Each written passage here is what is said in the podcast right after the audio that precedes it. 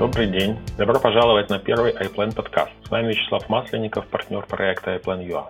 В наших подкастах мы будем делиться опытом в сферах инвестирования, финансового планирования, налогообложения и других вопросах, относящихся к финансовой жизни частных лиц. Сегодняшняя тема посвящена облигациям и облигационным фондам. Вкратце остановлюсь на том, что же такое облигация. Облигация – это ценная бумага, которая дает владельцу право на получение номинальной стоимости и купонов от эмитента в определенный срок. Это наиболее простое определение. Конечно же, облигация более сложный инструмент. Например, существуют облигации, не имеющие купонов, так называемые дисконтные облигации, или облигации, не выплачивающие номинальную стоимость, так называемые вечные облигации. Но здесь мы будем рассматривать наиболее популярные классические купонные облигации, имеющие дату погашения. Теперь остановлюсь на важных параметрах облигаций, которые мы будем использовать в дальнейшем. Первое – это доходность к погашению. Доходность к погашению – это доходность, которая будет получена инвестором, если он будет удерживать эту облигацию до погашения. Она уже известна в момент покупки. И этим параметром облигация отличается от других инструментов, доходность по которым неизвестна изначально, например, от акций. Но это только в том случае, если вы держите облигацию до погашения. Если же вы продаете ее до погашения, то доходность неизвестна. Она становится понятна только в момент продажи и, скорее всего, она будет э, отличаться от э, доходности к погашению, она будет либо выше, либо ниже. Второй важный параметр – это то, что цена и доходность облигаций движутся в противоположных направлениях. Если цена на облигацию растет, то доходность, соответственно, падает. И наоборот, если цена на облигацию падает, то доходность на эту облигацию растет. Третий важный параметр – это то, что у разных облигаций разная зависимость изменения цены от изменения доходности. Есть такой термин – модифицированная дюрация. Это изменение цены облигации при изменении ее доходности на 1%. Для упрощения назовем ее чувствительность. Это более понятный термин.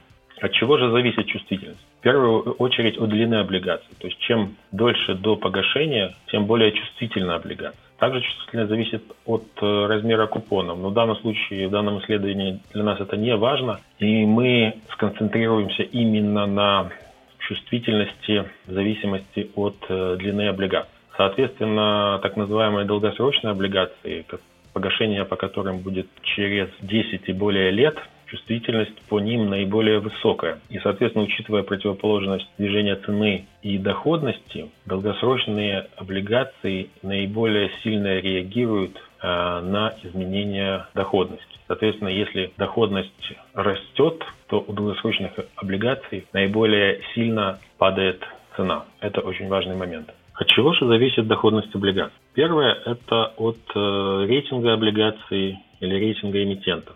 Чем выше рейтинг, тем ниже доходность. Соответственно, чем ниже рейтинг, тем выше доходность и выше стоимость привлечения денежных средств. Второе – это учетная ставка. Учетная ставка – это монетарный инструмент, который регулирует стоимость денег в экономике. На изменение учетной ставки в первую очередь реагируют краткосрочные облигации. А долгосрочные облигации также могут реагировать на изменения этой ставки, но они могут также и не реагировать или реагировать противоположно. Почему? Потому что долгосрочные облигации как раз больше зависят от третьего параметра. Это так называемые экономические ожидания и ожидания изменения учетной ставки в будущем. То есть для долгосрочных облигаций в первую очередь важно состояние экономики сейчас, прогнозы, что будет дальше, а также в целом э, инфляционные ожидания, которые также являются одним из главных параметров для долгосрочных э, облигаций. Теперь остановимся на том, что такое облигационный портфель и облигационный фонд. Облигационный портфель – это совокупность отдельных облигаций. И вы сами определяете, что делать э, с облигациями в вашем облигационном портфеле. Держать до погашения или продать э, ранее погашения. В отличие от облигационного портфеля, покупая акции облигационного фонда, вы присоединяетесь к стратегии фонда и не можете влиять на сам портфель облигаций находящийся в фонде. Какие же плюсы и минусы у облигационного фонда? Преимущества облигационных фондов в принципе такие же, как и у фондов акций. Первое – это диверсификация. Покупая акции фондов, вы покупаете часть диверсифицированного портфеля, в котором находятся сотни, а иногда тысячи ценных бумаг. Это первое. Второе – это стоимость обслуживания. Если брать э, Exchange Traded Funds, то у лидеров э, стоимость обслуживания таких фондов иногда менее 0,1% в год от стоимости активов. Теперь остановимся на недостатках облигационных фондов. Самые популярные стратегии для облигационных фондов – это формирование портфелей в зависимости от срока до погашения. Например, долгосрочные облигационные фонды инвестируют в облигации погашением 10 лет э, и выше. Среднесрочные, соответственно, от 5 до 10 лет. Краткосрочные до 5 лет, иногда до 3 лет. При этом долгосрочные и среднесрочные фонды не держат облигации до погашения. И это очень важный момент. То есть долгосрочная облигация, когда она становится среднесрочной, то есть, например, облигация, которая до погашения остается 10 лет и через год она становится 9-летней, в таких фондах долгосрочных такую облигацию продают, на ее место покупают э, другую долгосрочную облигацию. Соответственно, если ожидается рост доходности таких э, долгосрочных облигаций из-за, например, ожидаемого поднятия учетной ставки или из-за соответствующих экономических ожиданий, то учитывая то, что долгосрочные облигации обладают наиболее высокой чувствительностью, и учитывая то, что цена облигаций движется противоположно доходности, то при таком прогнозируемом повышении доходности долгосрочные облигации будут падать в цене наиболее сильно. И таким образом будет постоянно образовываться бумажный убыток, который будет становиться реальным, то есть фактическим убытком, когда такие вот долгосрочные облигации будут превращаться в среднесрочные, и они будут э, продаваться из портфеля долгосрочного облигационного фонда. То есть будет постоянно накапливаться, постоянно формироваться убыток. У среднесрочных облигационных фондов, в принципе, ситуация такая же, только там чувствительность меньше, и, соответственно, убыток будет меньше. Но, опять же, повторюсь, в случае, если будет расти доходности, соответственно, будет падать цена облигаций. Но также нужно заметить, что этот недостаток становится преимуществом при ожидаемом падении доходности. При падении доходности цена облигаций будет расти, она будет наиболее сильно расти именно у долгосрочных облигаций и долгосрочных облигационных фондов. Такие фонды будут испытывать наиболее высокий рост цены и будут э, наиболее привлекательны по сравнению с другими облигационными фондами.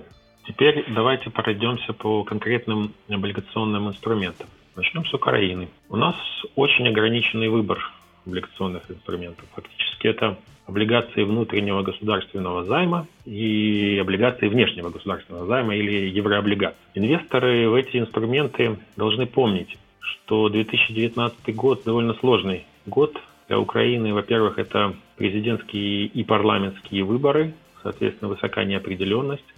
Во-вторых, это большие выплаты по внешним долгам. Поэтому все эти моменты нужно учитывать при инвестировании в эти инструменты. Зарубежные рынки. Здесь я остановлюсь только на Соединенных Штатах Америки. Почему? Потому что это самый большой, самый ликвидный, самый разнообразный облигационный рынок. США одна из самых крепких экономик сейчас. И самый высокий уровень процентных ставок среди развитых стран, что, безусловно, важно для облигационного рынка. В 2015-2016 годах закончился долгосрочный период снижения учетной ставки в США. Он длился более 30 лет и опустился практически до нуля. И в 2015-2016 году начался обратный процесс, процесс повышения процентных ставок. Сейчас учетная ставка равна 2,5%. Некоторые макроэкономисты прогнозируют, что это будет э, тоже долгосрочный цикл поднятия ставок, который может продлиться не менее 10 лет конечно, нелинейно, с передышками и коррекциями. И, в принципе, сейчас как раз э, мы наблюдаем э, определенную передышку. Э, в этом году, скорее всего, не будут повышать учетную ставку, хотя еще в прошлом году планировалось две, два повышения процентных ставок в 2019 году. Теперь давайте обсудим некоторые американские облигационные фонды. Начнем, пожалуй, с долгосрочных и среднесрочных облигационных фондов, которые мы уже, в принципе, обсуждали в начале нашего подкаста. Если предположить, э, что экономика США будет и дальше расти, соответственно, с ростом экономики будут расти инфляционные ожидания, и, соответственно, будет продолжена политика повышения учетных ставок, то такие долгосрочные, среднесрочные фонды будут э, падать в цене.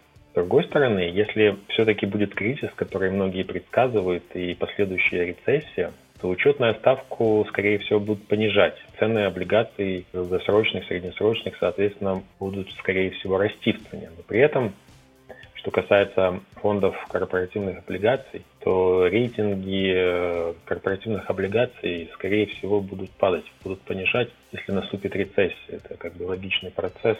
Соответственно, цены таких корпоративных облигаций будут падать. Есть, соответственно, получится как бы встречные движения. Какое из этих движений будет больше, сложно сказать. Поэтому можно в целом сделать вывод, что в 2019 году лучше воздержаться от инвестирования в облигационные фонды долгосрочные и среднесрочные. Следующий инструмент – это короткие и ультракороткие облигационные фонды. У них невысокая чувствительность к изменению процентных ставок. Средняя доходность к погашению у облигаций таких фондов, с одной стороны, невысокая, но выше, чем инфляция. Таким образом, можно сделать вывод, что это хороший инструмент для текущего инвестирования, но стоит выбирать те фонды, которые держат облигации до погашения или продают не задолго до такого погашения. Третий инструмент – это облигационные фонды с плавающей процентной ставкой или так называемые floating rate bonds. У таких облигаций купон состоит из двух частей. Из фиксированной части, которая не меняется, и изменяющейся части, которая привязана к какому-то бенчмарку, например, к учетной ставке или к какому-то индексу типа LIBOR. Соответственно, когда меняется бенчмарк, меняется и размер купона. И как результат, цена самой облигации не меняется. Соответственно, у таких облигаций, у таких облигационных фондов около нулевая чувствительность к изменению процентной ставки. Поэтому это хороший инструмент, особенно если предполагать дальнейшее повышение учетной ставки и общий рост доходностей на облигационном рынке. Четвертый инструмент – это облигационные фонды с таргетируемым годом погашения. Такие фонды инвестируют в облигации с определенным годом погашения. Например, облигационный ETF 2025. Он инвестирует э, в облигации с погашением в 2025 году. Когда наступает такой 2025 год, облигации в таком фонде погашаются или продаются за несколько месяцев до погашения, и полученные денежные средства распределяются среди акционеров фонда. Такие облигационные фонды популярны для формирования так называемых лестничных стратегий. Что это такое? Ну, возьмем, например, такую финансовую цель, как пенсия она предполагает ежегодные пенсионные расходы.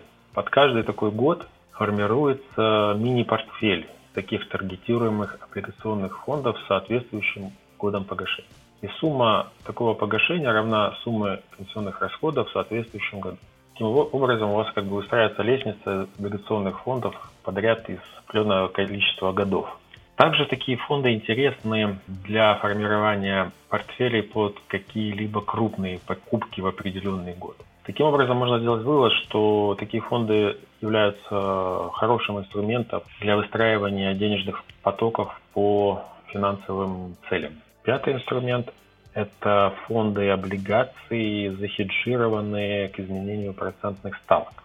С одной стороны, это обычные облигационные фонды, которые инвестируют в том числе в долгосрочные облигации. Но с другой стороны, в активы таких фондов приобретаются деривативы, которые страхуют э, облигационный портфель такого фонда от изменения процентных ставок. Управляющие такими фондами постоянно поддерживают чувствительность такого облигационного портфеля близким к нулю. Таким образом, этот фонд не пассивный, это фонд активный, который активно управляется. И, соответственно, как следствие, минус такого фонда – это то, что он дорогой в обслуживании. Как минимум полпроцента годовых от активов фонда стоит такое обслуживание такого фонда. Таким образом, можно сделать вывод, что в целом это интересный инструмент при продолжении цикла роста процентных ставок. Шестой и последний инструмент – это фонды облигаций со спекулятивным рейтингом, так называемые high yield bonds. У таких облигационных фондов повышенная доходность, но и более высокий риск. С другой стороны, рейтинг большей части облигаций, которые присутствуют в таких фондах, выше рейтинга облигаций Украины. У Украины, как мы знаем, рейтинг B-. Над этим уровнем еще есть 5 спекулятивных уровня. Это B, B+, BB-, BB и BB+.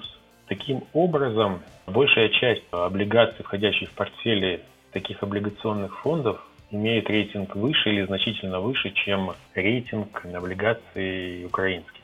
Таким образом, инвестирование в такие фонды не рискованнее, чем инвестирование в ОВГЗ или евробонды. И к тому же нужно учитывать, что покупая акции таких фондов, вы покупаете диверсификацию, так как, безусловно, такие фонды входят в десятки облигаций, а покупая даже несколько разных выпусков облигаций государственных украинских, вы в любом случае покупаете облигации одного эмитента. Таким образом, в любом случае приобретение таких облигаций, таких фондов облигационных не более рискованнее, чем инвестирование в наши государственные облигации. Но тут необходимо заметить, что такие облигационные фонды ведут себя не как классические облигационные фонды. Это, пожалуй, нежный или пограничный продукт между облигационными фондами и акционными фондами. У таких эм, облигационных фондов есть положительная бета, то есть они ведут себя так же, как частично так же, как рынки акций.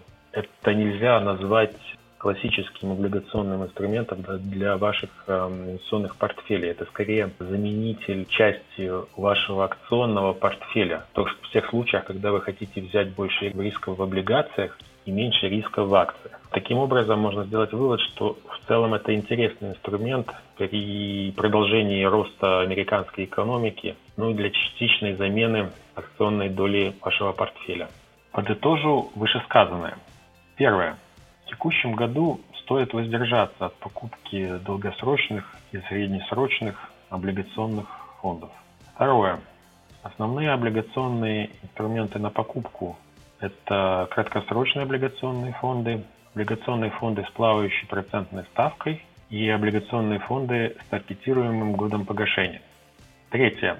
Дополнительные облигационные инструменты, на которые стоит обратить внимание, это облигационные фонды захеджированные к изменению процентной ставки, а также облигационные фонды со спекулятивным рейтингом. Спасибо, что дослушали наш первый iPlan подкаст до конца. Подписывайтесь на наши страницы в соцсетях. С вами был Вячеслав Масленников, партнер проекта iPlan.ua. До встречи!